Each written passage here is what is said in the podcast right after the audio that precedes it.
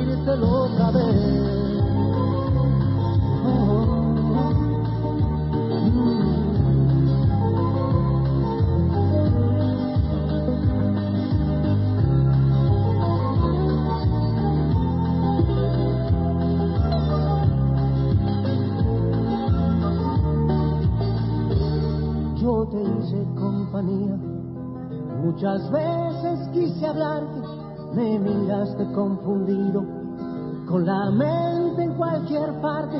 Sal corriendo de ese mundo mientras puedas decidir. El alcohol, las drogas hoy te quieren destruir. Soy el Cristo del madero, del que muchos se han reído, también muchos hoy son salvos la fe que me han tenido. Te has metido en un problema que no sabes afrontar. Si tú quieres hoy, yo te puedo ayudar. Soy Señor, soy el único que puede darte solución. Por amor yo di mi vida y fue por ti, no ves. Otra vez.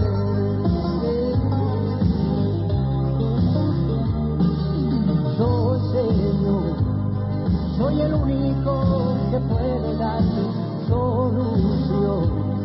Por amor yo di mi vida y fue por ti, no.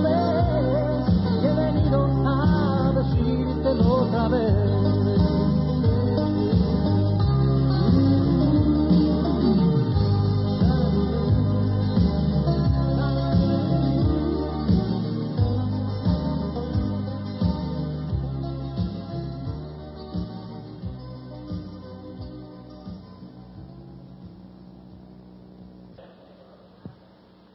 Vamos a comenzar con el estudio de hoy que se intitula Las diez vírgenes. Evangelio según San Mateo, capítulo 25. Tenemos esa enseñanza eh, del Señor Jesucristo para este tiempo específico en que ahora estamos viviendo. Gloria al nombre de Dios. Mateo 25, versículo 1. La Biblia dice, entonces, se está refiriendo a un entonces muy específico. Si vemos los contextos anteriores, en el capítulo 24, dice el verso 50, dice Mateo 24, en el verso 50 dice, vendrá el Señor, está hablando de la venida del Señor, específicamente ese evento, la venida del Señor, y hablando de lo que sucederá cuando Él venga a los que no están preparados, y luego empieza el capítulo 25, y entonces, hablando exactamente de eso, la venida del Señor, en el tiempo de la venida del Señor, el reino de los cielos será semejante a diez vírgenes. Fíjense que es un punto tan decisivo. Eso es lo que estamos esperando, que el reino de los cielos se establezca aquí en la tierra. Y su segunda venida el Señor va a establecer su reino aquí, visible. Pero ahora mismo, mientras esperamos que se establezca el reino visible, cada vez que se arrepiente una persona y Dios lo llena del Espíritu Santo, el reino de los cielos se establece en el corazón de esa persona. Que sí que el reino de los cielos está aquí, ya establecido en el corazón de todos los que estamos convertidos, hemos nacido de nuevo y tenemos el Espíritu de Dios. Se supone que tengamos el sentir del reino de los cielos, la paz, el gozo del reino de los cielos. Todos los atributos del reino de los cielos están en nosotros, si es que hemos nacido de nuevo. Y estamos manteniendo la llenura que nos dio cuando nos bautizó con su Espíritu. Ahora, entonces, en los días del retorno del Señor, el reino de los cielos será semejante a diez vírgenes. Fíjense que en forma clara y sencilla, los únicos que tienen oportunidad de ser partícipes del reino de los cielos que se está establecido aquí abajo son creyentes vírgenes. es un término clave para los que anhelamos ser partícipes del rato que se acerca, que es el primer movimiento gigante que pronto va a ocurrir. Pero solamente los creyentes vírgenes tienen oportunidad de ser partícipes del reino de los cielos que está a punto de manifestar el primer movimiento gigante que es el rapto. Sea bendito Señor Jesús. Ahora, ¿qué implica eso de creyentes vírgenes? Bueno, ese es un punto decisivo y tenemos que entenderlo bien detallado y bien claro por la Biblia, por la palabra. Aquí no podemos venir con, con visiones personales ni con interpretaciones privadas, no, la Biblia. Tiene que estar en la Biblia claro. ¿Qué es un creyente virgen? Bueno, el apóstol Pablo explica eso, segunda de Corintios, capítulo 11, versículo 2. Segunda de Corintios 11, versículo 2. El apóstol Pablo dice claro, porque os celo con celo de Dios. Mira cómo era que Pablo pastoreaba. Así tiene que pastorear todos los pastores hoy en día. Celando con celo de Dios las ovejitas que yo le he puesto en la mano. Y os he desposado con un solo esposo. Esa es la primera cualidad típica de un creyente virgen. Desposada con un solo esposo. Montones de llamados cristianos hoy en día están fuera por completo de la posibilidad de ser creyentes virgen. Porque están desposados no a un solo esposo, sino a múltiples esposos. Sea bendito Señor Jesús. Que sí que la enseñanza básica de Pablo para que los cristianos fueran vírgenes era que no había nada más que un Señor Jesucristo. Un Salvador, un Redentor, uno que el Padre envió, uno que murió en la cruz, uno que derramó sangre. No hay nadie con quien pueda compartirse la fe cristiana que es exclusivamente de Jesús, un solo esposo. Eso es elemental y básico. Pero millares de creyentes hoy en día, lo mismo invocan a, San Antonio, que a San Judas Tadeo, que a San Martín de Porres, o criaturas femeninas como Santa Teresa, María, etcétera. Eso por supuesto, eso por supuesto es un adulterio espiritual trágico y terrible. Porque Pablo fue claro en su enseñanza y los cristianos vírgenes, vamos a ver eso más en detalle según vemos el versículo, son creyentes que él ha desposado con un solo esposo. Uno, en cuanto usted comparta la fe de Jesús con cualquier otra criatura, se salió del cristianismo, ya no es cristiano. Será cristiano, yo no sé qué será, pero cristiano no es. Los, cristianos somos los del camino. Ese era el nombre que le daban a los primeros creyentes. Los del camino tenían una ruta, Jesús. Un solo esposo, los apóstoles habían enseñado eso bien claro. Un solo esposo, Jesús. No había ninguna alternativa adicional. Una tragedia hoy en día como eso se ha pisoteado y se han enviado al infierno millares de personas por violar una enseñanza elemental de la Escritura. Elemental, es una enseñanza de primer grado. Sin embargo, es una de las enseñanzas más pisoteadas, más pisoteadas, donde es común en la boca de montones de personas que la Virgen te bendiga. Es un adulterio espiritual. Es un abuso contra Dios. Eso es declarar a Dios mentiroso. Porque la Biblia dice bien claro que hay un solo camino hacia el cielo, Jesucristo, y él dijo, y nadie viene al Padre si no es por mí. Nadie. Yo soy la puerta, quien por mí entrare será salvo. Son las enseñanzas que Cristo trajo por su propia boca.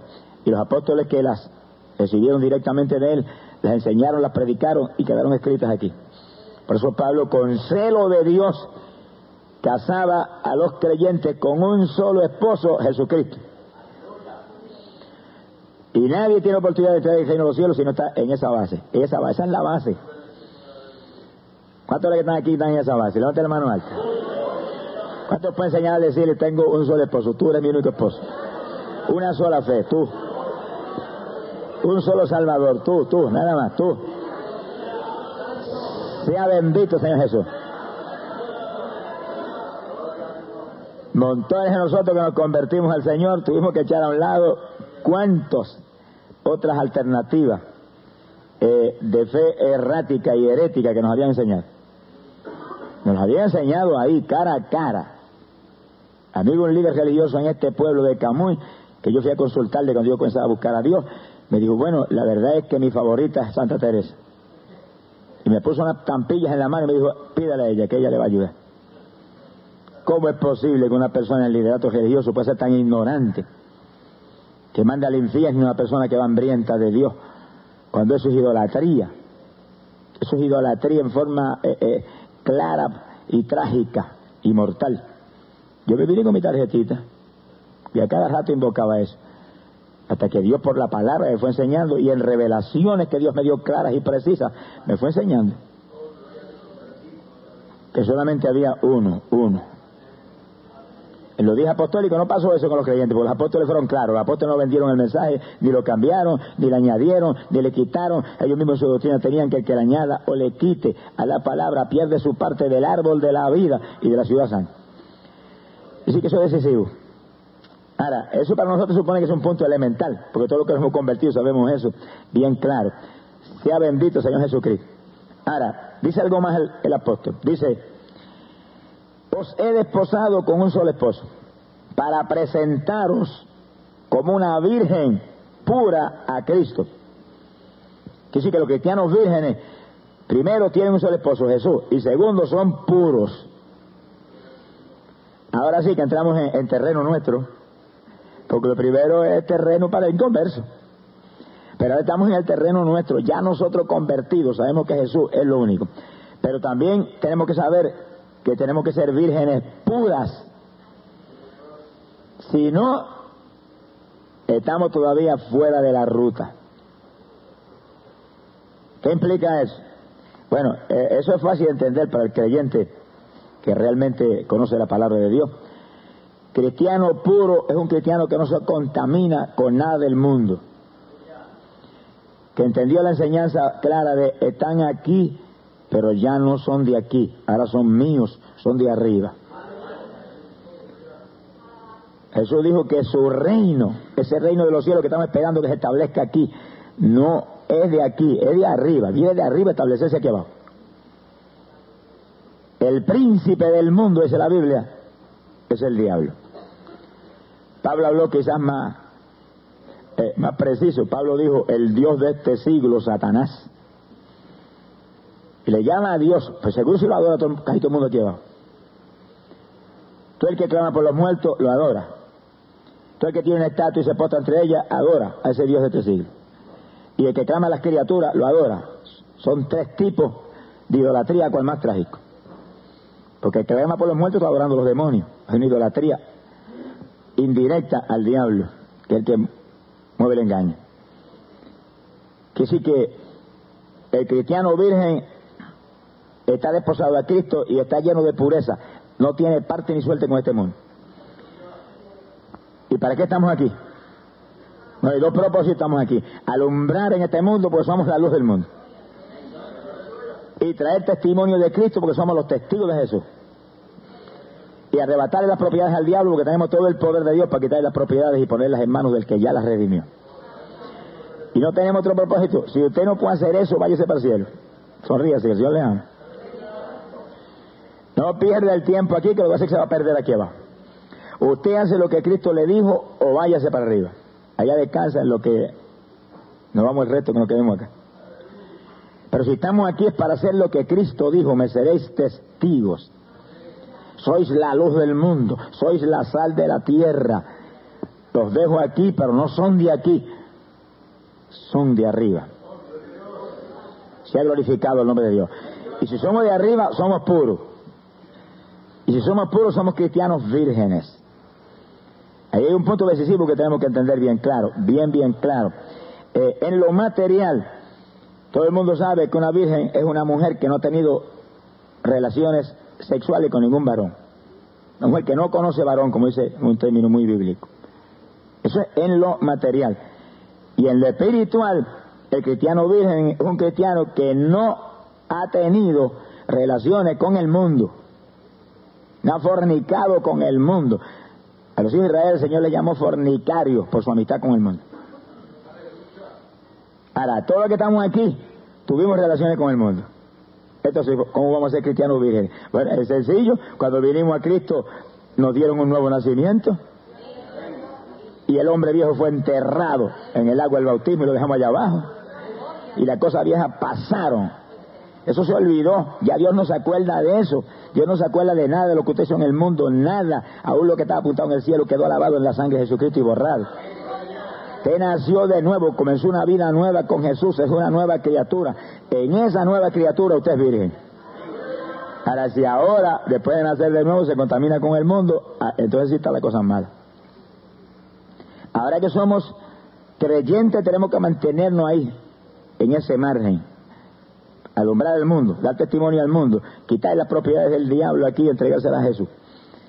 Pero no podemos contaminar con esto, ni podemos tener ninguna clase de relaciones con este mundo. Por eso que el ecumenismo es un movimiento satánico, de una trampa diabólica mortal. Porque cuando usted entra en el ecumenismo y entra en confraternidad con gente idólatra y con gente hechicera y con gente de doctrinas heréticas de todo tipo que hay aquí abajo, y usted tiene relaciones con ellos y comunión con ellos, automáticamente usted está ya siendo partícipe y consentidor de lo de ellos. Ya no es un cristiano virgen, ya es un cristiano mundano, sea bendito Señor Jesucristo. Cristiano inmundo. Nadie inmundo estará en el reino de los cielos. Ahora, eso no es el único punto. En cuanto usted entra en comunión y en relación con los entretenimientos carnales del mundo, está la misma situación. Ya usted está inmundo, metido en el mundo de cabeza otra vez, gozándose en lo del mundo. Está en adulterio espiritual, porque está gozándose con lo del diablo, tiene amores con Satanás. Cuando alega acá que usted es novia de Jesús. Bueno, si somos cristianos, se supone que somos novia de Jesús. Y somos novia de Jesús, tenemos que ser puros, porque el Señor mismo no establece yugos desiguales. Él es puro y su comunión es con gente pura. Él es espiritual y su comunión es con gente espiritual. Él es santo y su comunión es con gente santa. Y lo dijo ser santo porque yo soy santo. Si no, no podréis ser esposa mía. Que que el cristiano virgen es puro, puro, limpio, apartado del mundo por completo, con un solo amor, Jesús. No se contamina con el mundo para nada, ni ecuménicamente hablando, que ya eso es cuestión de religiones, ni mucho menos en cuanto a los entretenimientos materiales y carnales visibles de la tierra. Montones evangélicos, aún pentecostales, no son cristianos vírgenes se gozan en la lucha libre, se gozan en el boxeo, se gozan en las novelas mundanas, se gozan eh, en, la playa, en las películas de Hollywood a través de la televisión. No se atreven a ir al cine públicamente, pero lo tienen en la casa. Que el asunto todavía es peor porque es más hipócrita. Se ha glorificado el nombre de Dios. nosotros tenemos que hacer una decisión. Tenemos que apartarnos del mundo. Y la Biblia lo dice bien claro, no améis al mundo, Primera de Juan, capítulo 2, verso 15. No améis al mundo, no lo puede amar, es del diablo. Usted no puede amarlo del diablo. Ni las cosas que hay en el mundo. Dice, porque el que ama el mundo, el amor del Padre no está en él. Porque todo lo del mundo, dice, deseo de los ojos, deseo de la carne, soberbia de la vida, no son de Dios sino del mundo. Y lo del mundo pasa, y los del mundo pasarán con, eso, con él también. Pero los de Dios permaneceremos para siempre. No vale la pena por una basura temporal arriesgar nosotros la salvación. Y arriesgar lo grande que se acerca. Decir, que el cristiano virgen, mire las cualidades que tiene. Un solo esposo, Cristo, apartado del mundo, completamente limpio, puro, su corazón arriba en el reino de los cielos.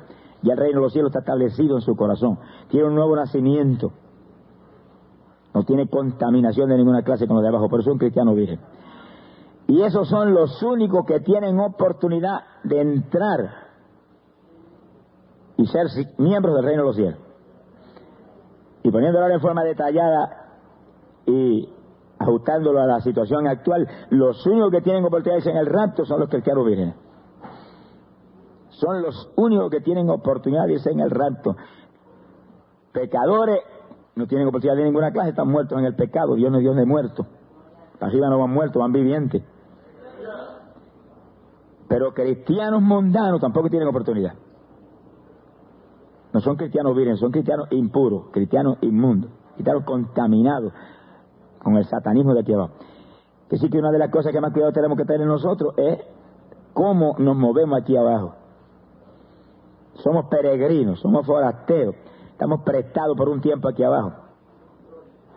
No se salía de, del propósito de Dios con su vida, alumbrar, llevar buena nueva a la humanidad, rescatar la humanidad del camino de la, de la condenación. Ese es nuestro único propósito de estar aquí. Sea bendito, Señor Jesús. Y Pablo le conocía eso muy bien y que era pastor de pastores, varón de Dios con doctrina ahí, presentaba los cristianos como vírgenes puras a Cristo, desposados con un solo esposo. No tenían parte ni suerte con nada del diablo. Oiga eso bien. Desposado un solo esposo. En cuanto usted tiene relación con las cuestiones satánicas, ya está desposado a dos esposos, están en adulterio. Pues eso fue que eh, eh, en la iglesia apostólica eso se quería meter también. Pues usted ve a Santiago, que amonesta a la iglesia en una forma tan aparentemente agria, Santiago capítulo 4, versículo 4, y amonesta en una forma tan agria. Santiago 4, 4. Gloria al nombre de Jesucristo. Y dice, oh almas adúlteras, Mire cómo le habla a los creyentes de la primera iglesia. Incluye varones y mujeres, todo el mundo cayó en, el lazo. Oh almas adúlteras, ¿no sabéis que la amistad del mundo es enemistad contra Dios?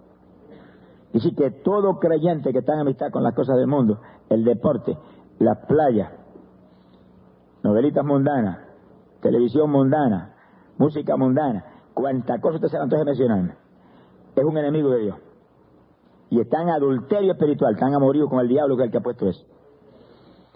Y la Biblia dice que los adúlteros no entran en el reino de los cielos. Sea adulterio espiritual o adulterio carnal, no entran, es pecado de muerte. Al que se arrepiente, Dios lo perdona. Se arrepiente y se aparta, Dios lo perdona, lo salva, lo llena del Espíritu Santo y lo hace nueva criatura. Y usted puede estar entonces en ese ejército de los creyentes que tienen oportunidad del rato, creyentes vírgenes. Bendito el nombre de Jesús. Cualquiera que quiera ser amigo del mundo se constituye en enemigo de Dios. Oiga, ¿cuántos aleluya hoy en día enemigos de Dios? Algunos se salen de las iglesias antes de tiempo porque hay un programa de televisión que lo están esperando. La novela que la están viendo en serie. Y reprende ese diablo. Mire, si usted no puede controlar el uso del televisor, métale un marronazo y échelo después de la basura. No venga el, camión de la basura, échelo ahí. Porque lo que usted no puede controlar, quítelo. Si Jesús dijo algo más serio que, que televisor, Jesús dijo, siete ojos te, es motivo de escándalo, arráncalo, que mejor que entre tuerto ajeno a los cielos. No que te vaya al infierno con los dos ojos. Y decir que un ojo es más importante que un televisor y Jesús dijo, no, arranque el ojo también. Primero arranque el ojo antes de perderte tú. Y si te salva, tampoco un ojo después. Alabado sea Dios. Quiere decir que es decisivo que quitemos, arranquemos, desarraiguemos de nuestra vida, de nuestro corazón, todo lo que sea del mundo. Si no, hermano, no cuente con el rapto, a menos que haya un rapto especial para desobedientes. Alabe lo que el Señor le ama. No cuente con el rapto. Cristianos vírgenes son los que tienen oportunidad. No estamos diciendo que todos los cristianos vírgenes se van a ir. Pero esos son los que tienen oportunidad. Si tenemos oportunidad, estamos en, la batalla. Malo los que están fuera. Hay millares evangélicos fuera de la oportunidad del rapto a mí por su vida indisciplinada, indiferente, mundana, tibia. Los tibios, dijo el Señor, los vomitaré por mi boca. Sea bendito, Señor Jesucristo. Quiere decir que eh, en el asunto del rapto hay que hablar bien claro, porque en un segundo de arrepentimiento tú te vas, te salvas y, viene la muerte y te toca y tú estás medio, perdóname Jesús, ahí mismo te fuiste. Todo el que invocare su nombre será salvo. Pero en el asunto del rapto, ahí cuando suena la trompeta, el que está preparado se fue y el que no está preparado se quedó. Por eso tenemos que estar ahora velando, alerta, porque el tiempo se ha cumplido. Bendito sea Dios, no sabemos el día ni la hora, pero sabemos que en cualquier momento el pueblo vuela. Los que están preparados se van. Cristianos preparados se van. Ahora entramos en los detalles más específicos del asunto. Sonríase y ajustese el cinturón de seguridad. Alabado sea Dios. Bendito sea el Señor Jesucristo. Dice que en la época apostólica los apóstoles eran muy cuidadosos en cuanto a la mundanalidad. Tan cuidadosos fueron que hicieron una comunidad aparte. Eso sí es una cosa seria. Una comunidad aparte. Ahí no había más que cristianos. Ahí ellos podían velar su gente muy cuidadosamente. De ahí salían a pescar. Predicar, a ministrar, a echar fuera demonios los apóstoles, diáconos como Esteban, Felipe, llenos del Espíritu Santo, se movían, donde quiera no hacían otra cosa nada más que testificar de Jesús. Eran cristianos vírgenes, puros, limpios, desposados sobre esposo y dando fruto para el Señor. Gloria al nombre de Jesucristo. Ahora, entrando en algo ahora que parece difícil de creer, viendo lo que es un cristiano virgen, y las diez que estaban aquí, presente al Señor, las diez eran vírgenes. Dice la Biblia, tomaron sus lámparas. ¿Qué implica eso? Bueno, la Biblia dice claramente que la lámpara es tipo de la palabra de Dios. No que yo me lo inventara, sino que está en la Biblia. El Salmo 119, versículo 105. Salmo 119 versículo 105. Dice, lámpara es a mis pies tu palabra y lumbrera mi camino. Así que dice que son creyentes que tienen una sola fe, la palabra de Dios. Un solo esposo, Jesucristo. Porque hay montones hoy en día que son cristianos, dicen que son cristianos. Ah, sí, yo soy cristiano, pero ¿cuánta fe tienen? ¿Qué fe tienen en la palabra? No tienen lámpara, mire, de ninguna clase. Tienen montones de creencias fuera de la Biblia por completo. Tradiciones de hombre. Postulados puestos por religiones. Fuera de la palabra. Lo menos que hacen es estudiar la palabra. Cristiano virgen anda con la palabra como lumbrera, como lámpara.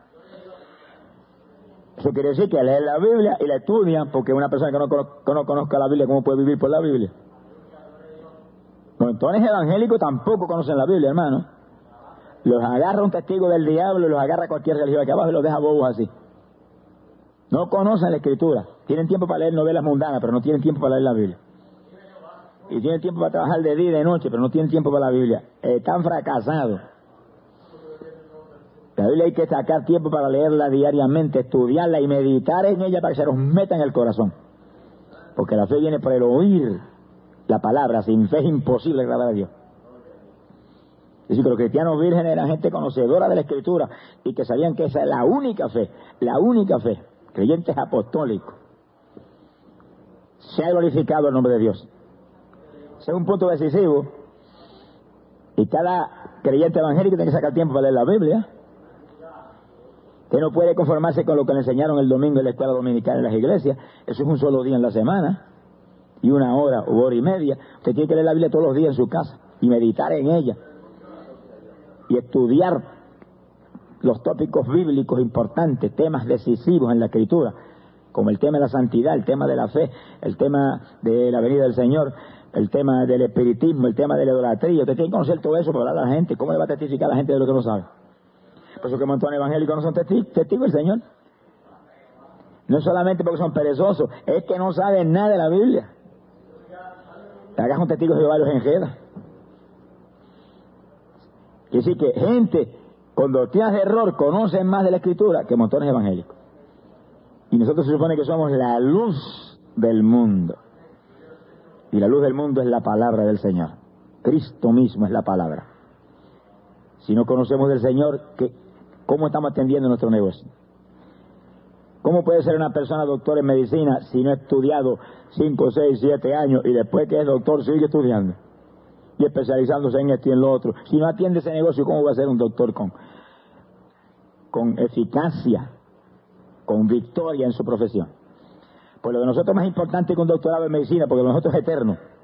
El doctorado es, cuestión temporal, todo aquí abajo es temporal, pero lo nuestro es lo eterno. Usted tiene que pelear la buena batalla de la fe y atender su negocio espiritual y ser ordenado en su negocio espiritual, estar interesado en lo de Dios. Cuando le busquemos con toda nuestra alma, con todo nuestro espíritu, Él será encontrado. Se ha glorificado el nombre de Jesucristo. Y así que ese es un punto decisivo. Tomaron sus lámparas. Y luego dice, y salieron a recibir al esposo. Estaban tan conscientes de la venida del Señor. Y estaban tan empapadas de la palabra y las señales de la venida del Señor que juzgaron claramente por la palabra que el Señor estaba a punto de venir y creyeron que estaba tan cerca que salieron al encuentro. ¿Quién sale al encuentro de alguien si no está seguro que está a punto de llegar? No me diga que usted sale al encuentro de alguien que usted cree que falta un año para que llegue. Usted no es tan necio como es. Sonríase que Señor le ama. Usted sale al encuentro de alguien que usted está seguro que está, está a punto de venir. Que si no viene hoy, viene mañana. Está muy, muy consciente de que está ahí. Como dijo el Señor, cuando vienen todas estas señales, sabe que estoy cerca a las puertas. Parado ya en la puerta, a punto de entrar. Sea bendito Señor Jesucristo. Que sí que ellos eran creyentes que estaban ahí conscientes de que el tiempo de su venida había llegado. Gloria al nombre de Jesús. Y sí que si nosotros queremos tener oportunidad de irnos en el rato, tenemos que estar en esas condiciones. Primero que nada, vírgenes. Cristo, nuestro novio y nuestra única fe. Y apartados del mundo totalmente. Son dos puntos claves. Nuestra única fe, Jesús. Y nuestro novio. ¿Cuántos tienen ese novio tan lindo? ¿Cuántos te levantar la mano y decirle, tú eres mi novio, tú? Tú eres mi novio. Dígaselo ahí. Mire, sonríese con él.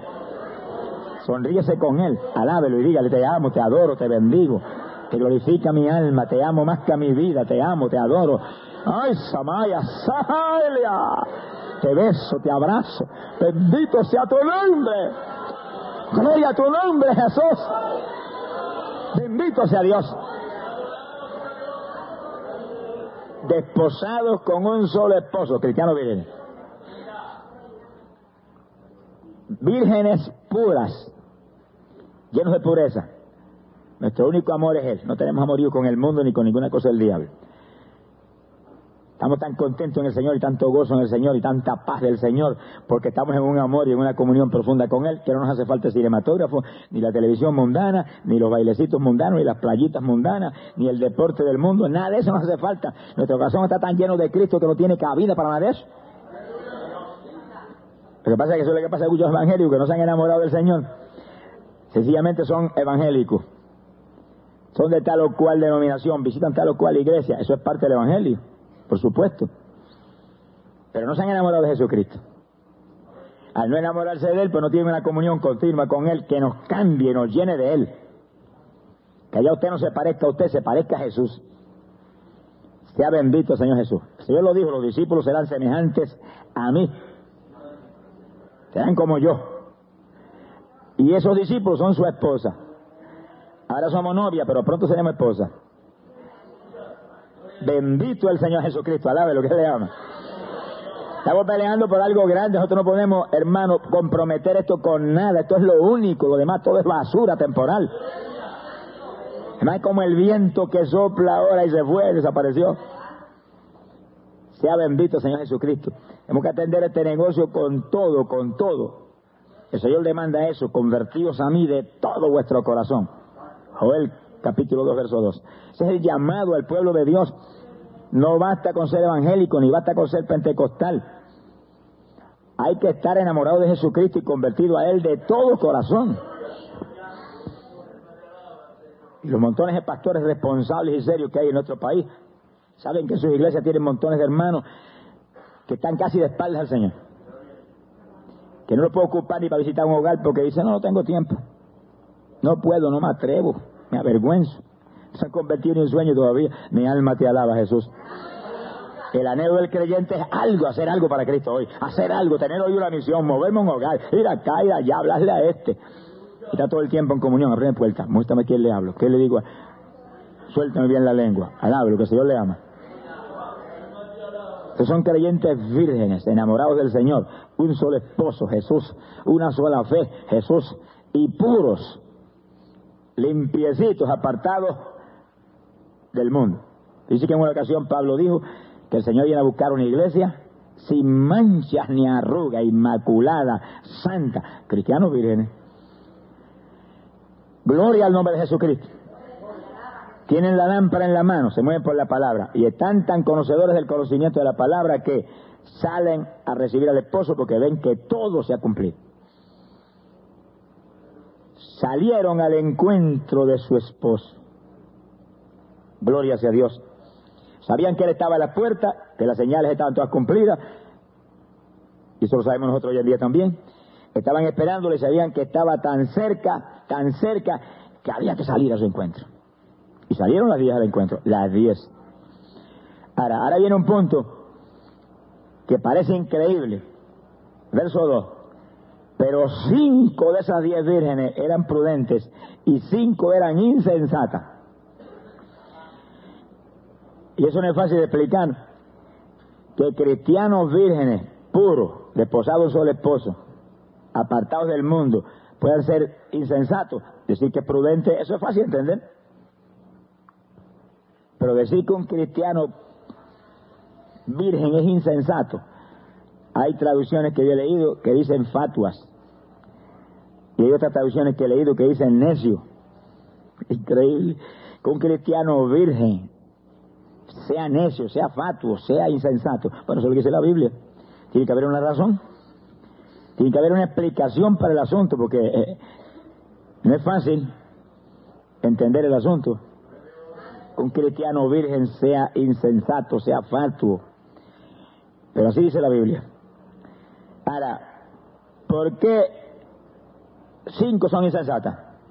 Dice, porque tomando sus lámparas no tomaron consigo aceite. Mire, la única razón que da, no hay otra razón ni da ninguna otra falla. Son apartados del mundo, son puros, solamente tienen la fe en Jesucristo, pero le falta aceite. No dice que no tienen el bautismo del Espíritu Santo, dice le falta aceite. Veremos al final, al final del estudio, veremos que tienen el bautismo del Espíritu. Lo único que se han descuidado y perdieron la llenura. Cuídese de eso. Que hay más creyentes que tuvieron el bautismo y que están apagados hoy en día. Mire, numerosos como las arenas del mar. Que antes usted los veía llenos del Espíritu y cuando la persona está llena del Espíritu, usted por las reacciones lo nota seguido. Le habla a todo el mundo de Cristo, no tiene temor a hablarle a nadie, no hay timideces en ninguna clase. Usted lo ve ferviente, no, no habla más que de Cristo, los ojos le brillan todo el tiempo eh, al hablar del Señor. Vive en un primer amor con Jesús. Alabe lo que él vive. un primer amor con Jesús es su vida. En cuanto se descuida en lo que demanda la Biblia de nuestra vida espiritual y se le afloja la ración de aceite, ya usted ve diferencia. Ya usted ve que ya no, no está tan ferviente, ya usted lo ve como que cuando todo el mundo alaba, como que él ya no alaba con aquella eh, pasión que lo hacía antes, que ya no, no, no siente esa soltura para testificar, ya no ora como antes, ya usted sabe que ya no está lleno del Espíritu. Ya le está bajando el nivel del aceite y ahí están las cosas malas. Ya no somos vírgenes prudentes, ya somos vírgenes fatuas. Porque es un insensato el creyente que Dios lo bautiza y lo llena, porque cuando Dios bautiza, llena, no da el Espíritu por medida, que se deje entonces, se deje entonces robar esa llenura. Por descuido de él y engaños del diablo. El creyente tiene que mantener la llenura, mantener la llenura. Una vez Dios te bautiza, tiene que mantener la llenura. Una persona que está enferma y Dios lo sana, tiene que mantener la sanidad. Si no la mantiene, te la roba el diablo. Te pone un síntoma y tú te dejas engañar, ahí mismo te pone la enfermedad. ¿Cuánto yo he visto en campaña que Dios los ha sanado de cáncer? Mire, que han saltado. Y se han levantado una camilla, un sillón de ruedas, han salido corriendo. Y pocos días más tarde los he encontrado con el cáncer de nuevo. Se dejaron robar lo que Dios les dio. Se dejaron robar lo que Dios le dio. Lo que Dios le dio fue para que permaneciera, porque lo que permanece es lo que glorifica a Dios. Cuando Dios nos salvó es para que permanezcamos salvos, no es para que nos vayamos a otra vez. Y cuando nos bautizó con el Espíritu nos llenó para que nos mantengamos llenos y seamos lámparas encendidas en la tierra, antorchas de luz. Esa es la única falla de las vírgenes insensatas. No nombra otra cosa, ni nombra tal o cual pecado, ni nombra mundanalidad. Nombra sencillamente que tomando sus lámparas no tomaron consigo aceite, le faltaba aceite. No había la llenura total del Espíritu que tenemos que tener los creyentes. Jesucristo era lleno del Espíritu. Se ha glorificado el nombre de Jesucristo. Y hombres de Dios en la Biblia como Pablo, como Esteban, Felipe, eran llenos del Espíritu Santo. Pero fueron hombres que mantuvieron su llenura. Se dejaron apagar por nada. Y si algún elogio se le puede al diablo, que es un buen bombero, es el mejor bombero que hay, le apaga el fuego cualquiera. Descuídese te verá. Descuídese. y su poder persuasivo para engañar, eso no tiene límites. Engaña a cualquiera. Pero cuando estamos agarrados de Dios, firmes en el Señor, dependiendo de Cristo, enamorados de Cristo, viviendo en una comunión continua con Cristo, no hay bombero que nos apague el fuego. Porque el fuego está en Jesús, a lo que Él vive. El fuego está en Jesús. Usted está enamorado de Él, en comunión con Él, en amistad con Él, todo el día abrazado con Él. ¿Cómo se le va a apagar el fuego? ¡Ay, Samaya, Sama! Bendito sea su nombre. Que sí, que después que usted, Dios lo bautizó con el Espíritu Santo y usted está firme ahí, apartado del mundo, viviendo la vida que tiene que vivir conforme a la, Escritura, su reto es mantenerla lleno del Espíritu Santo. Mantenerla. ¿Cómo se hace eso? Bueno, en la Biblia están las contestaciones a todo. En la Biblia están las contestaciones a todo. Sea bendito el Señor Jesús. Hay poder en Jesucristo. Mi alma te alaba, Jesús. En Lucas capítulo 21, verso 36, Jesucristo hablando del rapto, nos dice que cuando veamos todas las señales cumplidas, todo preparado, todo visto, dijo, vela y ora en todo tiempo si quieres escapar. Y aquí, fíjense si, si, unimos los dos versículos, aquí dice que las vírgenes insensatas le falta aceite. Jesucristo dice, vela y ora en todo tiempo si quieres escapar. Los que van a escapar son gente que están velando y orando y están llenos del Espíritu, por supuesto.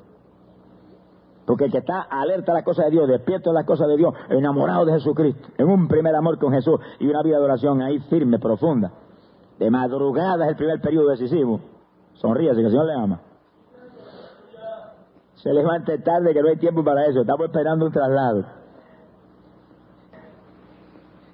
Hay que buscar a Dios con todo. Si las insensatas le faltaba aceite porque se descuidaron en la oración. no estaban llevando la vida de oración que tenían que llevar. Y aunque están con la lámpara en la mano y están esperando al esposo y son puras, apartadas del mundo, la oración no está lo profunda, lo ferviente que debe estar para mantenerlas llenas. Y la lamparita se le está, le está parpadeando. Sea bendito Señor Jesucristo. Por eso Jesús nos dio una advertencia clara. Vela, alerta la cosa y no se puede descuidar uno para nada, en nada de lo que la Biblia demanda. Luego, ora en todo tiempo, una comunión continua con el Señor. Y luego, oración en periodos específicos, profunda y firme. Y así nos mantenemos llenos. Ahí no hay bombero que nos apague el fuego. Y cuando usted sienta en su vida espiritual que su unción de oración eh, no está lo firme que debe estar, y que ya usted no está orando con la fluidez que oraba antes, y cuando usted nota que no es tan fácil orar de madrugada, y cuando usted nota eh, que ya para testificar a alguien como que siente cierta... Es el momento de meterse en ayuno varios días, orando siete y ocho y diez horas, hasta que usted sienta la total liberación de nuevo, porque está como virgen insensata. Le está faltando aceite cuando está en esas condiciones. Cuando uno está lleno del Espíritu, mire, orar es un placer, porque el Espíritu toma dominio y hay una libertad en la oración y en lengua y con gemido y con lágrimas y uno se le, cuando hace así, mira que he orado diez minutos y ha orado dos horas. Cuando estamos llenos del Espíritu hay libertad para testificar a la gente con esa seguridad, con esa alegría. Usted empieza a sentir cierta rigidez, cierta cosa, está perdiendo aceitito. Necesita unción fresca del poder. Sea bendito en nombre de Dios.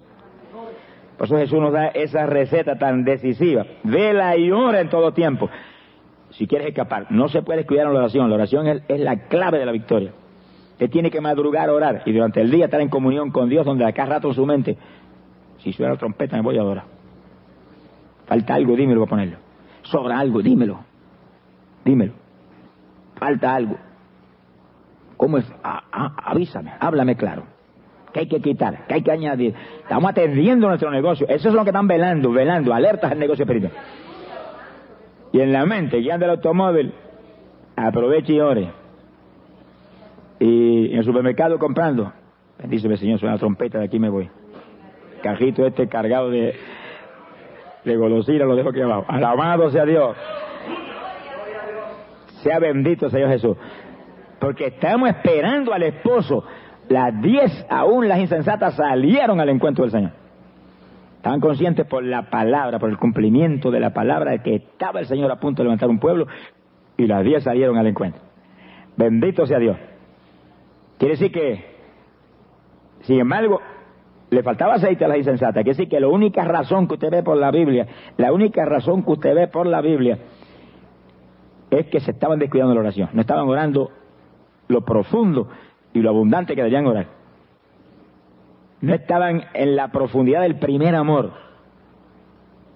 Apocalipsis capítulo 2, verso 4 dice, tengo contra ti una cosa, te apartaste del primer amor. Cuando la gente entra en eso, ya están titubeando, ya no oran como antes, ni ayudan con la frecuencia de antes, ni leen la palabra con la frecuencia de antes, y ahí estamos entrando ya en el plano de creyentes insensatos, aunque seamos vírgenes todavía. ¿Cuántos alaban? Alaba lo que Él vive. Alabado sea Dios. Gloria al nombre de Jesucristo. Bendito sea el Señor Jesús. Así que en esta época usted y yo debemos estar diariamente juzgándonos a nosotros mismos, no a los demás. Es fácil juzgar a los demás y sacar la pajita que hay en el ojo del hermano cuando tenemos una viga metida en el de nosotros. No juzgue a nadie, el juez es Jesucristo, pero juzgue usted mismo, sí. Y vea y con sinceridad, con integridad, traiga al altar lo que usted ve que no está bien. Sea bendito en nombre de Jesucristo. Y clame al Señor ahí de todo corazón. Haz como tú dijiste, que tú, propio Dios de la paz, dijiste, os santificará plenamente, espíritu, alma cuerpo para tu venida. Pues si hay algo que usted ve que no está bien, póngalo seguido.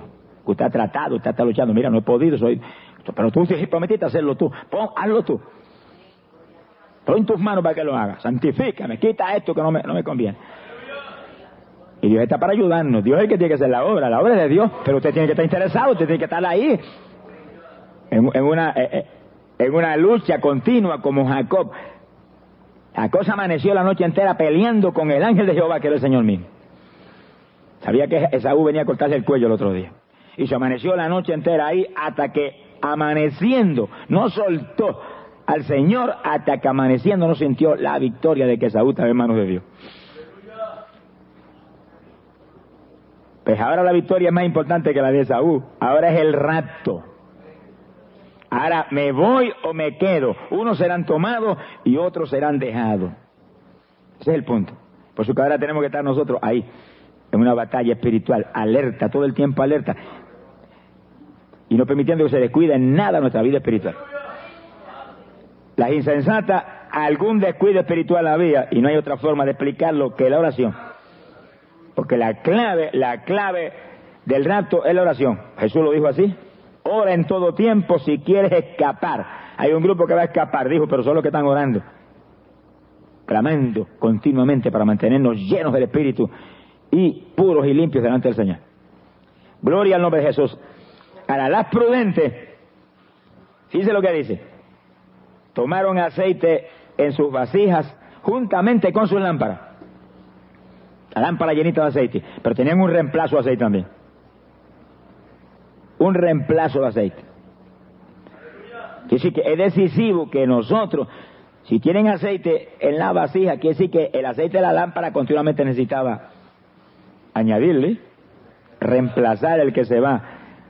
Quiere decir que la vida del creyente tiene que ser profundamente espiritual para que diariamente usted reciba, diariamente reciba unción fresca del poder unción fresca del poder, diariamente sacudimiento del Espíritu Santo, una bendición aquí, otra bendición allá, que usted sabe que está manteniendo su llenura, manteniendo su llenura. No contristéis el Espíritu de la gracia. Permita que se le apague la bendición. Gloria al nombre de Jesús. Que decir que estas, estas vírgenes prudentes, esas eran llenas del Espíritu. Ahí no había alternativa, llenas. Y reemplazo ahí para seguir añadiendo diariamente lo que se puede utilizar. Mire, es interesante ver que cuando la hemorroísa vino por detrás del Señor y tocó el manto, dice que salió virtud de él. ¿Qué es eso de virtud? Salió poder del Espíritu Santo de él y la sanó. Ahora, ¿cómo vivía Jesús? Cuando aún era muy de noche estaba arriba en el monte orando. De vez en cuando se amanecía la noche entera orando y en muchas ocasiones echaba fuera a los discípulos, a los discípulos le interrumpían y echaba fuera a las multitudes y se metía solo en el monte horas. Pues si Jesús tuvo que hacer eso, hermano, nosotros. Si usted no tiene que hacerlo, porque usted es más grande que Jesucristo. ¿Cuántos son más grandes que Jesús? No, no levante la mano ahora. Alabado sea Dios. Pero la Biblia dice que los discípulos seríamos semejantes a Él, igualitos a Él. Ahora, aquí, ahora, en este cuerpo, porque en este cuerpo es que, es, que él estaba hablando eso.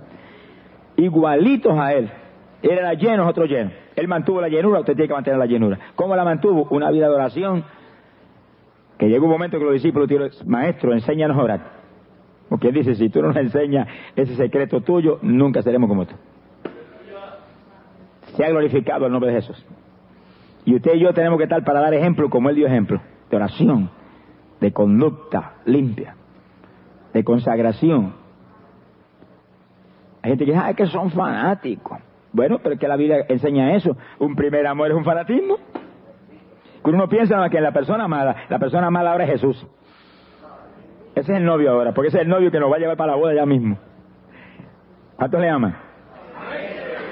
Pero ámele, con todo su alma, con todo su espíritu, con todo su corazón, con toda su fuerza.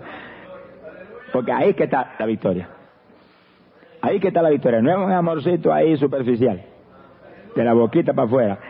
Es convertíos a mí de todo vuestro corazón. De todo vuestro corazón. Entonces la Biblia dice, con ayuno, con lloro y lamento. Lloro y lamento es oración en el espíritu, oración profunda. Y ayuno para que todavía la oración se vuelva más poderosa. Y sigue que vivir una vida profundamente consagrada, pero vale la pena, hermano, consagrarse y vale la pena sacrificar lo que sea, porque lo que estamos esperando es tan grande y tan grande que usted no lo puede perder por nada. No me diga que usted es tan mal negociante que por cualquier pamplina de aquí abajo va a perder el rapto. Cinco vírgenes y estaban caminando en granas movedizas. Por descuido, que no hay duda alguna, que el descuido era la oración. No estaban orando lo suficiente. Y no me atrevo a decir que no oraban, pero no estaban orando lo suficiente cuando le ha bajado la llenura del Espíritu. Viste que la prudente, gente de oración, gente firme, gente eh, ferviente en el Señor, llenas las lámparas y llenas las vasijas. Estaban embriagadas, estaban borrachas en el Espíritu. Sea bendito, Señor Jesús.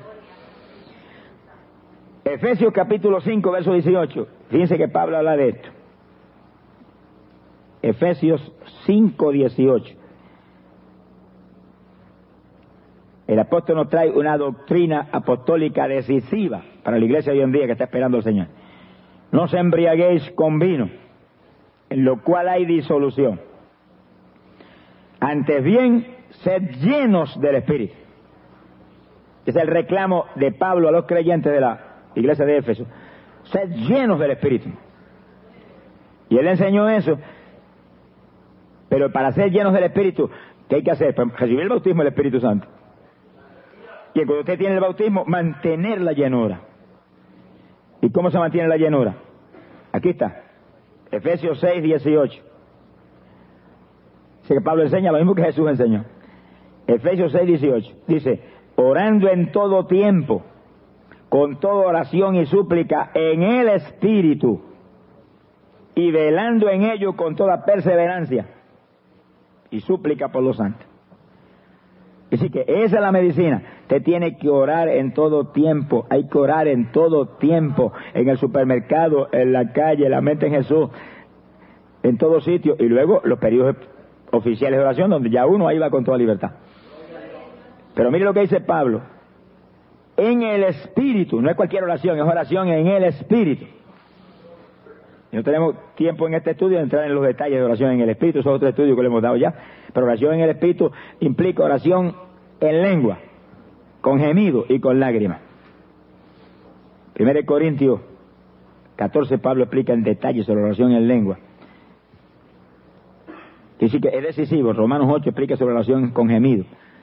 Dice que eran formas apostólicas de oración que mantenía a Pablo en una posición tan, tan llena del poder de Dios que en una ocasión se atrevió a decir, sed imitadores de mí. Mire lo libre que estaba en el Espíritu, lo lleno que estaba del Espíritu para atreverse a decir una cosa como esa.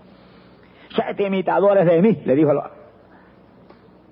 a los creyentes de, la iglesia. Como yo de Cristo, dijo. Después cuando habla de su vida, dice, mi vida era una vida de oración, de ayuno, de vigilia y de actividades espirituales. Entonces aquí nos da la doctrina clara. Ora en todo tiempo con toda suerte de oración y súplica en el Espíritu. En el Espíritu. Aún los judíos en el Antiguo Testamento oraban con gemido y con llanto. No tenían las lenguas, por eso era exclusivamente para la novia de Jesucristo. Pero oraban con profundidad. Estaban el día entero llorando delante de Dios. Y no tenían el bautismo del Espíritu Santo. ¿Cuánto más nosotros entonces? Y dice Pablo, y vela en ello con toda perseverancia. Ahí que está el punto. Que si usted no vela en eso con perseverancia, ahí donde la llenura del Espíritu se le opaca. Ahí donde viene a ser en pocos días una virgen insensata que se ha descuidado en lo decisivo y ahora encuentra que no está llena del Espíritu. No es que no tiene Espíritu, pero no está llena. Y usted ven en las iglesias gente que no están llenos del Espíritu, que cuando cae la bendición especial que caen en, muchos cultos, dan sus saltos y hablan en lengua y después te los ven apagados el resto del tiempo.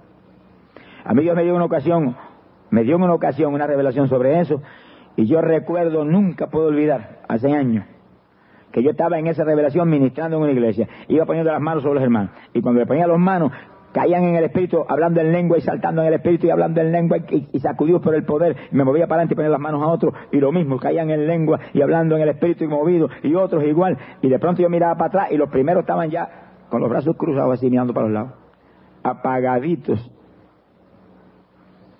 Y cuando yo vi que el asunto se repetía, como que miré y el pastor estaba detrás del público y se bajó y empezó a ayudarme. Empezamos los dos entonces a poner las manos. Más ligero que hay el poder. Y, bueno, pero miramos para atrás y apagados otra vez. En minutos estaban apagados. Esa es la tragedia de montones de creyentes hoy en día. Eso le pasó a la iglesia apostólica, en Pentecostés los llenó el Señor. Después usted ve en el libro de los Hechos, un poquito más adelante, que tuvo que derramar el Espíritu y llenarlos de nuevo, porque estaban ahí encerrados en la caja muertos del miedo. Y cuando, Señor, permite que prediquemos tu palabra con libertad. Que nos han prohibido predicar en Jerusalén, que hagas milagros, prodigios, señales. Cayó el poder, tembló hasta la casa y dice, fueron llenos del Espíritu. ¿Y por qué lo tuvo que llenar de nuevo? Se le había pagado la bendición. Estaban como vírgenes insensatas ya. Y sí que nosotros tenemos que velar, Pablo lo dice aquí, vela por esto con toda perseverancia. Su vida de oración es la clave de su victoria. No hubo nada más notorio en Jesús que su vida de oración. Y después en Pablo, igual. Vida de oración. Pedro, igual. Pedro y Juan al templo, a la oración.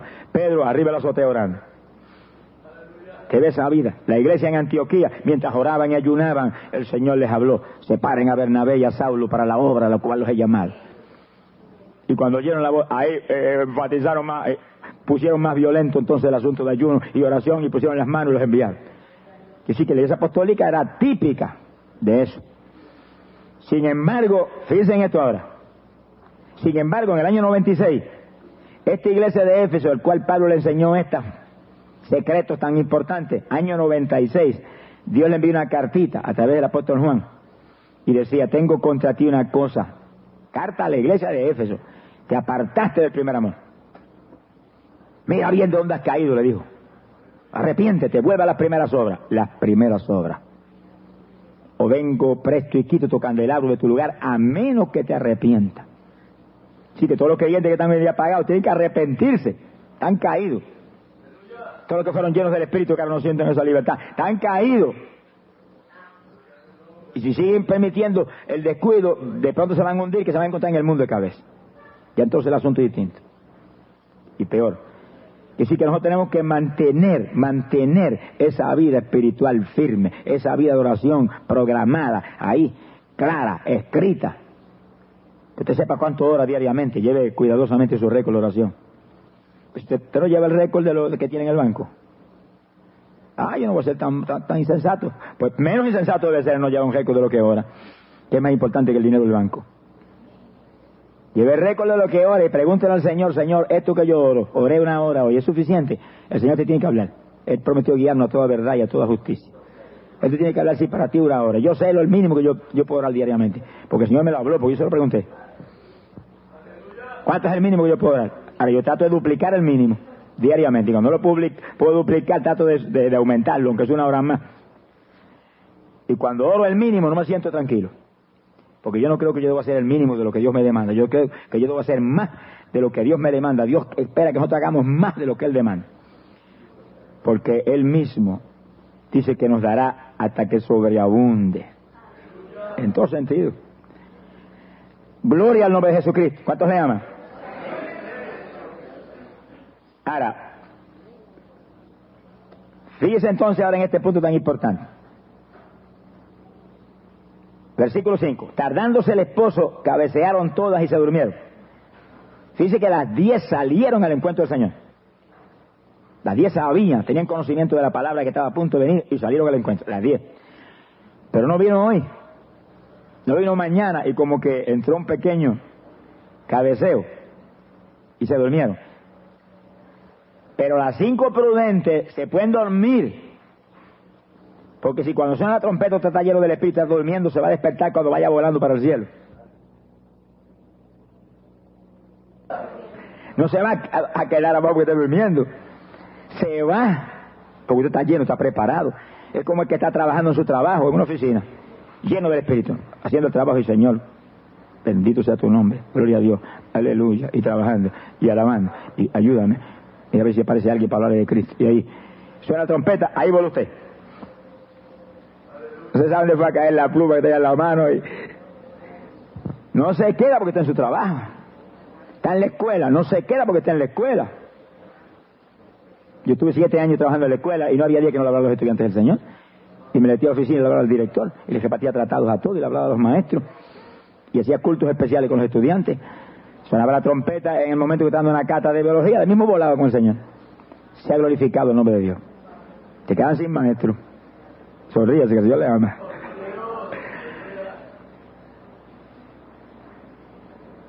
Verso 6.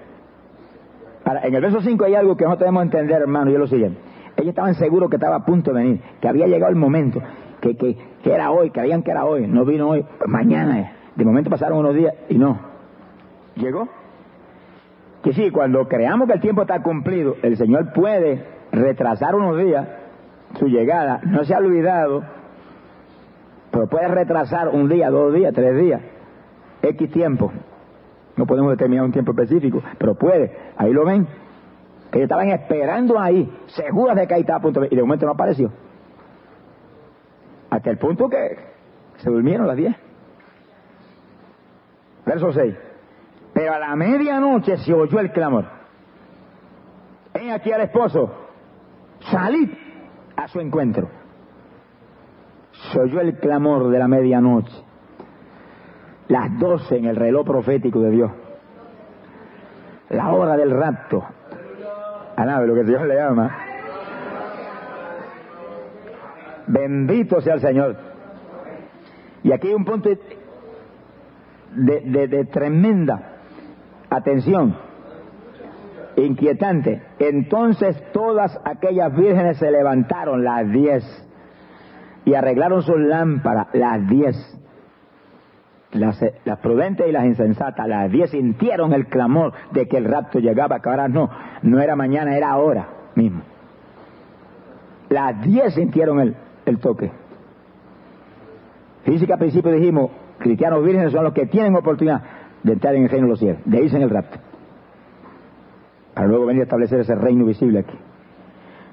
Pues las cinco insensatas se pusieron de pie, esperando irse. Y las cinco prudentes de pie, esperando irse. Las diez se pusieron de pie como el que se va.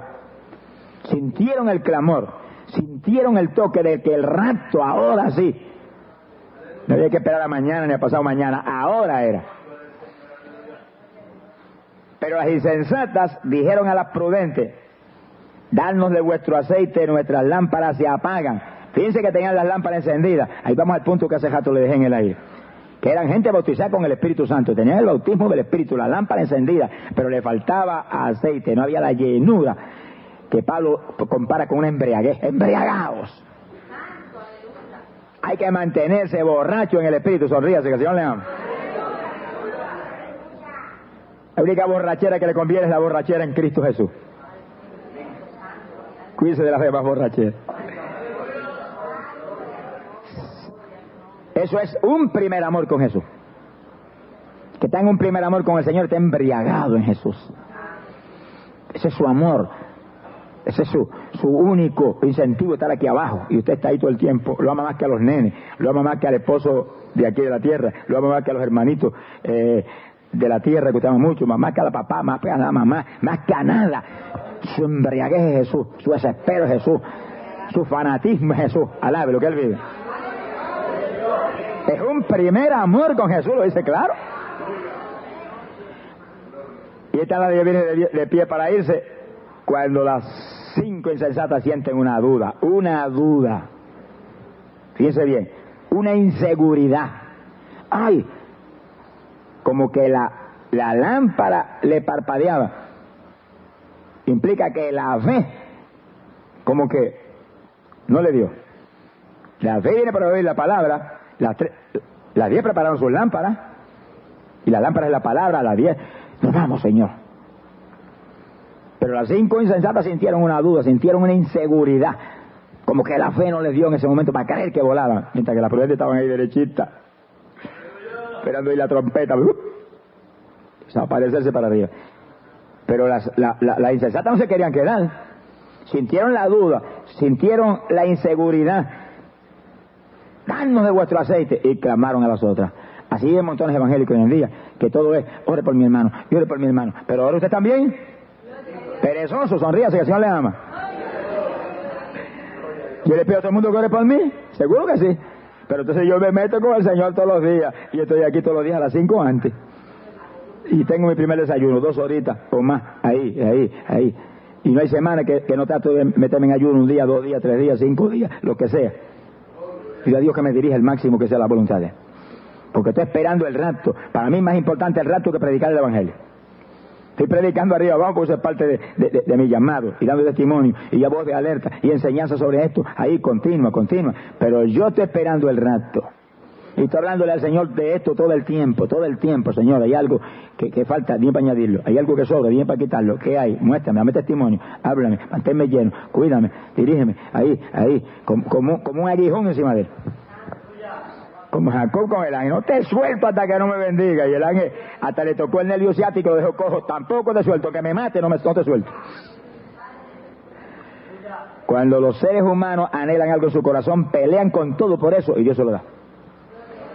Esfuérzate y sé valiente, que yo estoy contigo. Hay que pelear, pelea. Echa mano a la vida eterna, para la cual ha sido llamado. Y ahora echa mano al rapto para la cual somos llamados. Dios no nos quiere dejar a ninguno de nosotros aquí abajo. No crea eso. Sea bendito el Señor Jesús. Danos de vuestro aceite, nuestras lámparas se apagan. Ahora vienen a, a- sentir conciencia de que no están llenos del Espíritu. De que no están en la plenitud de la unción que necesitan para irse. La fe le parpadeó. Por la fe, Enoch fue levantado. Y ni murió ni ha muerto todavía. Está allá arriba vivir.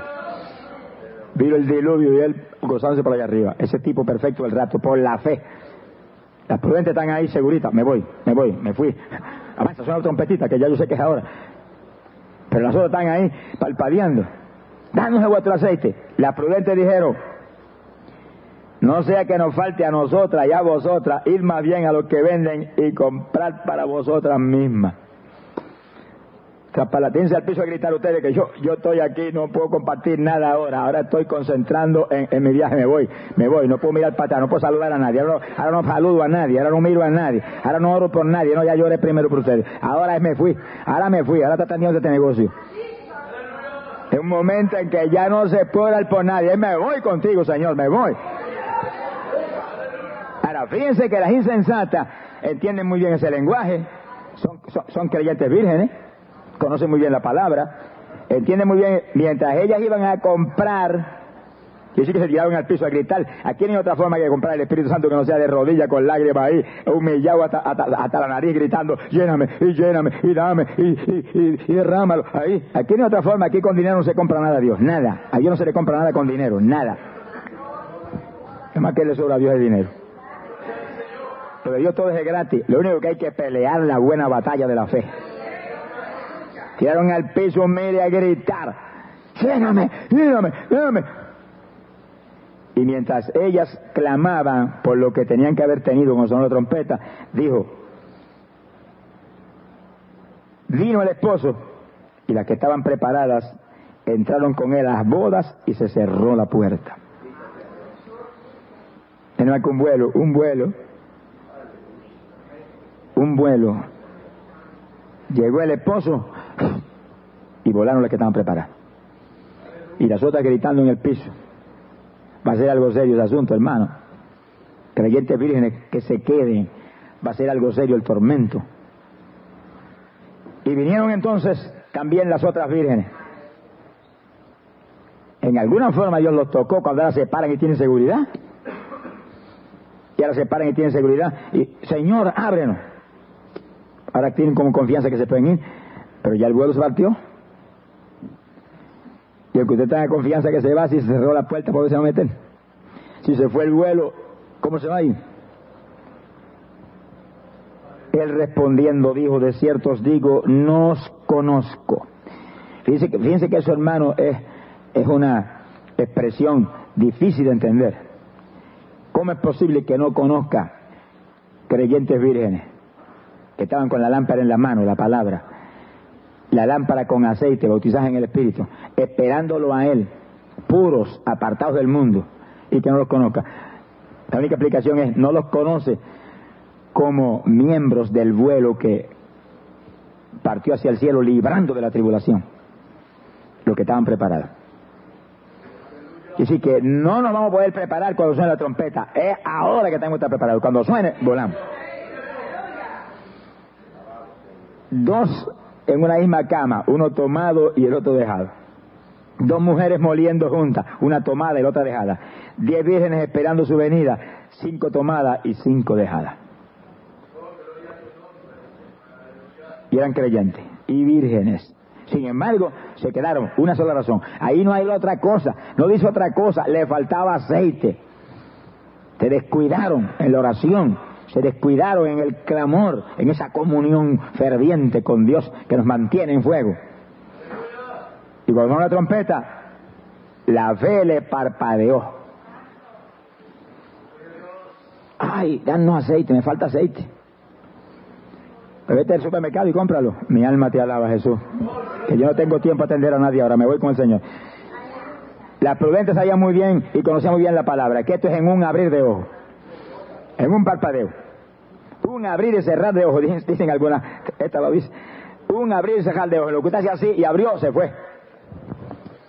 Pero fíjense que cuando el rapto está para suceder ahí, todos los cristianos vírgenes sienten el toque de que ahora está sonando la trompeta arriba. Ahora es el clamor de la medianoche. Y estaremos ahí. Me fui, Señor, gracias que me fui. Gente llena del Espíritu, gente firme, no tienen un parpadeo ni un titubeo. Es como gente que está en la fe, caminando, viene un síntoma enfermedad. ¿Qué titubeo tiene? Diablo es un mentiroso, estoy sano, te reprendo y te ordeno que te vayan en el nombre de Jesús. No sienten temor, no sienten titubeo, no sienten parpadeo, no piensen en médico, no piensen en nada. Si Jesús es suficiente y yo estoy lleno del Espíritu, Diablo mentiroso, te reprendo y te echo fuera, te equivocaste cliente. Alabado sea Dios. Pero cuando no estamos en la llenura, sí, yo sé que el Señor sana, pero déjame ir para allá a ver, qué, a ver qué es lo que tengo. Me importa a mí lo que tengo. ¿Qué es lo que yo tengo? Lo que dice la Biblia lo que yo tengo. Que por su ya que fuimos sanos, que estoy sano, es lo que tengo. Que estoy sano, que estoy bien. No puedo tener otra cosa. Si él mismo tomó mi enfermedad, la llevo, ¿qué puedo tener? Nada. Salud lo único que puedo tener. Por eso, cuando veo un sitio del diablo, eres un mentiroso. Estoy sano. Y me puedo dar el síntoma un día, dos días, tres días, eso no, va, eso, no, eso no altera mi confesión de fe, ni mi seguridad. Porque Dios no es un Dios de medio minuto, Dios está ahí seguro. Yo tengo que estar seguro de mi Dios, seguro de mi Dios. Y por la fe, Enoch fue trasladado. Pues si Enoch en aquella época pudo tener esa fe, para volar y ser levantado a la tierra y, que no lo permitieran ni ver el diluvio, tenemos que tener esa fe nosotros ahora que no veremos la tribulación, ni veremos el anticristo, ni veremos nada, veremos reino de los cielos antes que los últimos siete años de esta dispensación comiencen. Gloria sea Dios. ¡Ay, Samaya Sojaba! Mire cómo el Señor despide la enseñanza. Vela pues.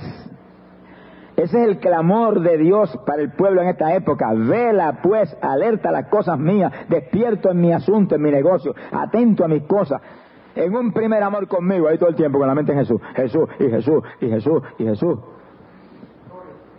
Hay que le dirá, usted no tiene otro tema, si tiene razón, no tengo otro tema, ni quiero otro tema tampoco. Alábelo, él le ama. No me interesan los demás temas, ese es el tema mío. ¿Cuántos son fanáticos de Jesucristo? ¿Cuántos atreven a estar y decir, te amo más que a mi vida? Te amo más. ¡Ay, soy ama! Te amo más que a mi vida. Te amo Jesús, te amo Jesús, te adoro Jesús. ¡Gloria a Dios! Hay poder en Jesucristo. Bendito sea el Señor Jesús. Ahora, en el verso 10, fíjense en el versículo 10, en cuanto a las que se fueron. Dice, las que estaban preparadas Dice que no se va nadie, que cristiano preparado, una esposa preparada para la boda, la que se va. Las que estaban preparadas entraron con él a las bodas. ¿Y para dónde que vamos? Y las bodas dice la Biblia que son en el reino de los cielos. Apocalipsis 19 te habla de esas bodas. Ahora la Biblia hay un minutito. Apocalipsis 19. Las que estaban preparadas entraron con él a las bodas. Apocalipsis 19 te habla de la voz del Cordero en detalle. El versículo 1 dice que se oyó una gran voz de gran multitud en el cielo que decía, aleluya. Voz de una multitud. Entró el ejército de Jesucristo allá arriba. Entraron los aleluyas locos allá arriba, locos con Jesucristo. Alabe lo que él vive. Esta locura yo quiero más. Sea bendito Señor Jesús.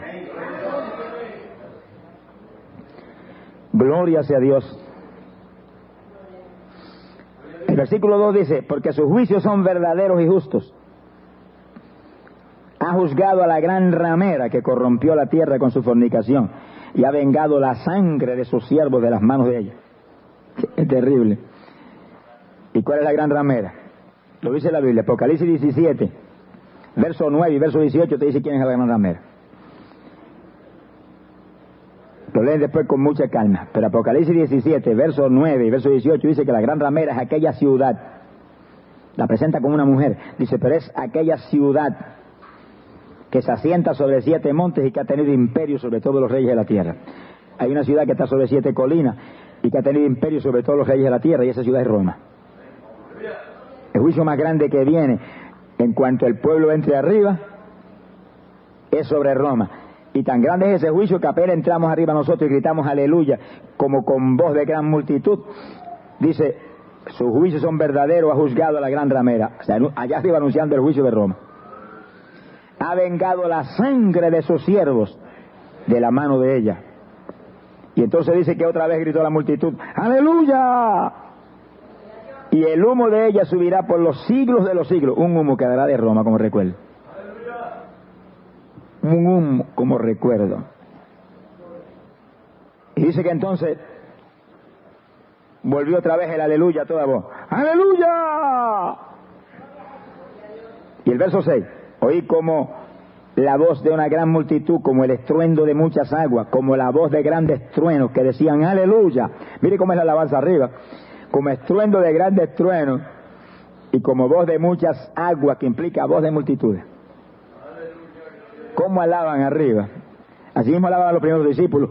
Cuando estaba Jesús montó en su burro a Jerusalén, alabaron en voz tan alta que los fariseos se enojaron. Señor, reprenda a los discípulos, de estos gritones, que se callen.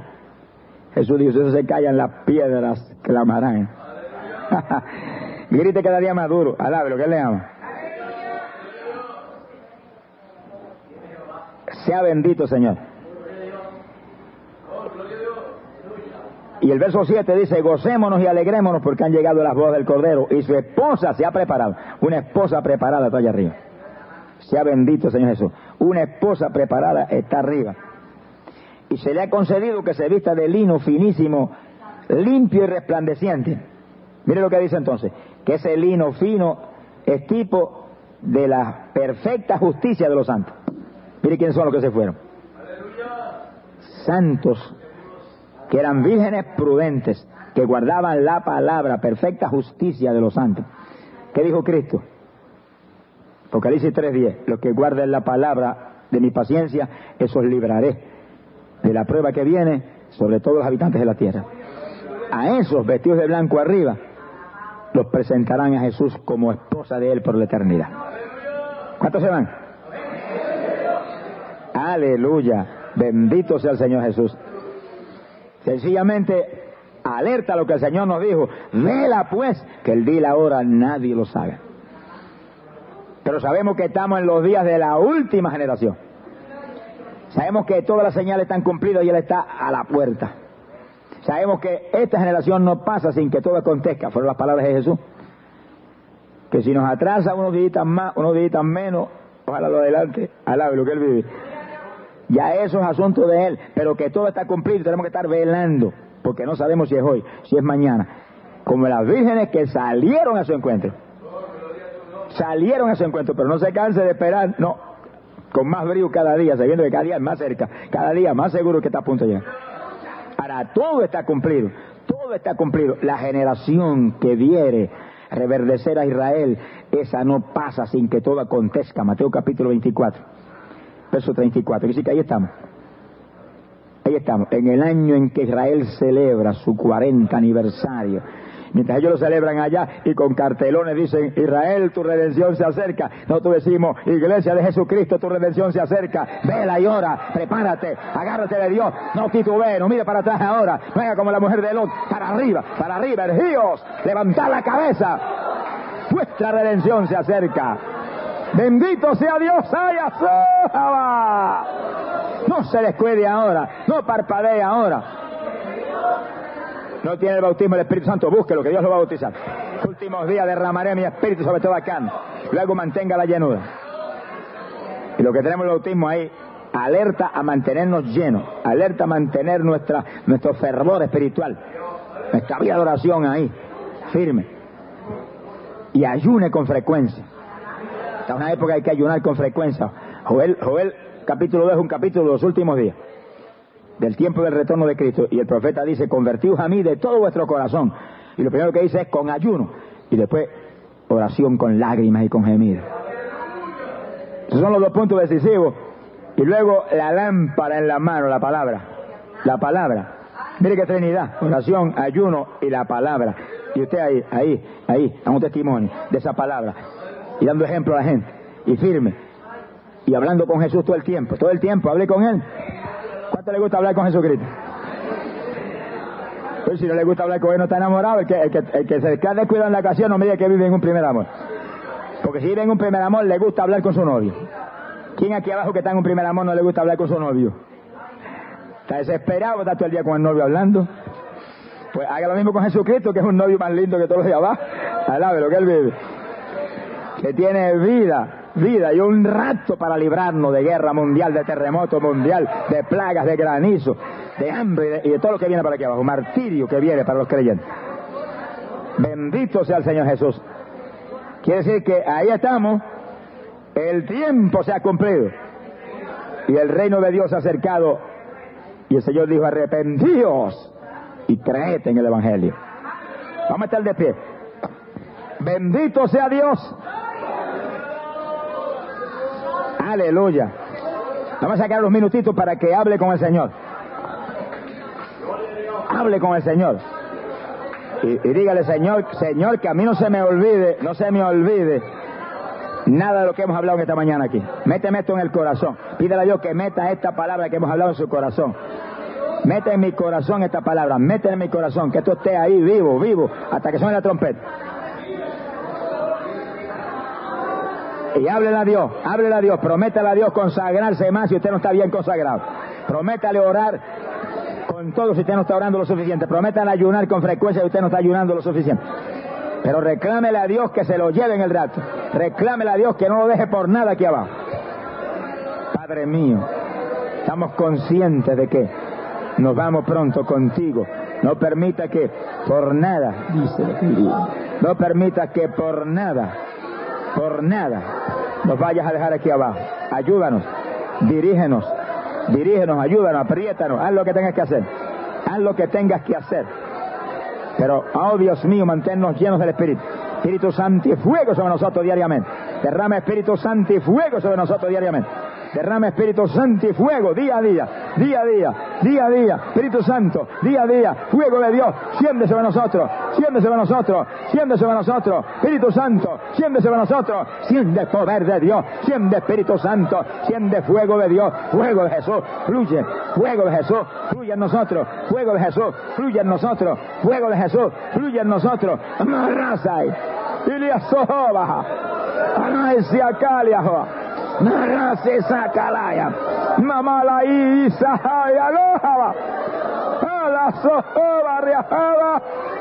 Narasaria hai. Aleluya. Alabado sea Dios. Aleluya. Alabado sea Dios. Gloria a Cristo. Hay poder en Jesús. Gloria a Cristo. Bendito sea Dios. Derrámalo, Padre. Derrámalo, Padre. Entra en nosotros. Llénanos, Padre. Llénanos, Padre. Llénanos, Padre. Espíritu Santo y fuego en nosotros. Espíritu Santo y fuego en nosotros. Espíritu Santo y poder en nosotros. Alabado sea Dios. Alabado sea Dios. Hay poder en Jesús. Alabado sea Dios. ¡Ay, Sahaya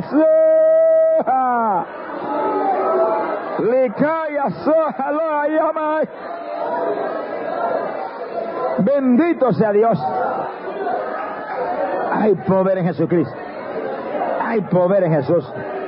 Alabado sea Dios. Masaila. Ujuha se asaile afema. Erra Samalias Kiala.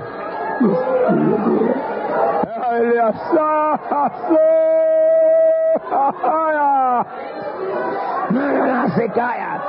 Narra que la. Solo la. Espíritu de oración. Dame espíritu de oración. Dame espíritu de oración. Espíritu de lloro. Espíritu de lloro. Espíritu, ay, de lágrima.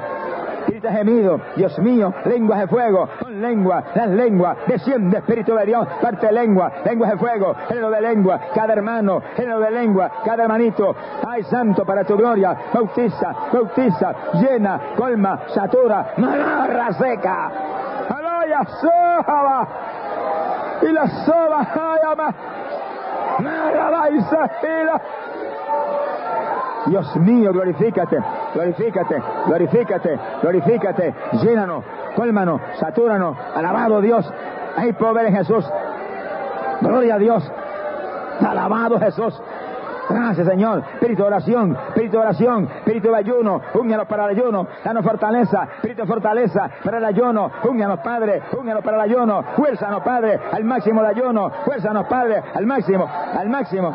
Máximo de ayuno, máximo de ayuno. Que es tu voluntad. Fuérzanos, Padre. Fuérzanos, Padre. Máximo de ayuno. Fuérzanos, Padre. Máximo de oración. Dirígenos, Padre, por tu espíritu. Dirígenos, dirígenos por tu espíritu.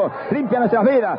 Limpia nuestras vidas. Santifica nuestras vidas colma nuestras vidas de tu gloria, colma nuestras vidas, santifícala, límpiala, colmala, satúrala, no la sayaba, no la sahai, alayas y la soja, la joa. Bendito sea Dios. La llama. Usuhu le ayaya kiska. Mara si se cala Jehová.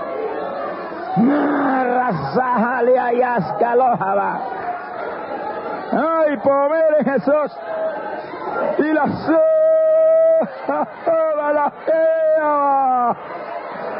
Aleluya. Malaria sama. Alayas Aleluya. Alabado sea Dios. Aleluya. Alabado sea Dios. Aleluya. Y la Olmanos, Padre, dame inteligencia a tu palabra, inteligencia a tu palabra, hambre de tu palabra, hambre de tu palabra, inteligencia a tu palabra, glorifícate en nosotros, alabado sea Dios, hay poder en Jesús, alabado sea Dios, alabado sea Dios, bendito sea tu nombre. ¡Ay, Samaya, sí, alaba ahora! Sí, Espíritu Santo y fuego, fuego de Jesús, nada se haya, fuego de Jesús. Tu sierva colma, glorifícate en ella. Nada se llena, María Sahaya de tu gloria. No salayas quejas soba. Bendito sea Dios, fíjate en ella, colma de tu gloria. La hallaba saja. Hay poder en Jesús. Tú el que está libre en el Espíritu, abrace a Jesús, abrácelo, abrácelo. Te quiero, te amo, te amo, declare su amor, declare su amor, te amo, te amo, te amo. Te amo, te amo, te amo, abrácelo, abrácelo. Siéntase libre en el Espíritu, abrace a Jesús.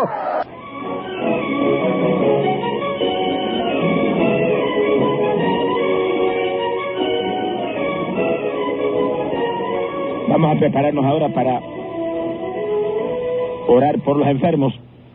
Todo el que esté enfermo ponga la mano sobre la radio esté seguro que Dios le va a sanar. La fe viene para oír la palabra, hemos escuchado el mensaje y no falla el Espíritu Santo en tocar esos cuerpos y sanar ahora para su gloria. Todos los hermanitos se ponen de acuerdo conmigo, se concertan conmigo mientras oramos. Oremos al Señor, Padre bueno. Mira cuántos con una u otra dolencia o enfermedad. Clamo por ellos, Padre mío. Voy a enviar la palabra. Esa palabra es medicina. E iba a ser medicina hacia esos cuerpos. Y por su llaga fuisteis sanado por el poder de esa palabra. Recibe salud, recibe salud, créale tejidos nuevos, órganos nuevos, arranca de raíz todo síntoma que quede ahora mismo para gloria tuya, tan sano, la gloria es para ti, Señor. Reprendo todo espíritu de enfermedad en esos cuerpos, ordeno que salgan en el nombre de Jesús, no vuelvan jamás a entrar en ellos. Espíritu Santo, precioso Espíritu Santo, mira el precio que Jesús pagó toca esos cuerpos y sánalos para tu gloria. Mete ese fuego sanador en ellos. En el nombre de Jesús fue hecho. La gloria para ti, Señor. Y amados hermanos y amigos, escríbenos Evangelista Gigi Ávila, apartado 949, Camuy, Puerto Rico, 00627. Recuerda que este es un ministerio de fe y tu ayuda hará posible que sigamos adelante en lo poco que nos falta para el retorno de Jesucristo y Dios te recompensará en grande. Estamos cubriendo millones de almas con programas de radio, televisión, literatura y grandes campañas evangelísticas en Norte, Sur y Centroamérica, España, Portugal y demás naciones. Y ahora nos despedimos de ustedes hasta nuestro próximo programa en este mismo día y hora y por esta misma radioemisora. Que el Señor les bendiga ricamente.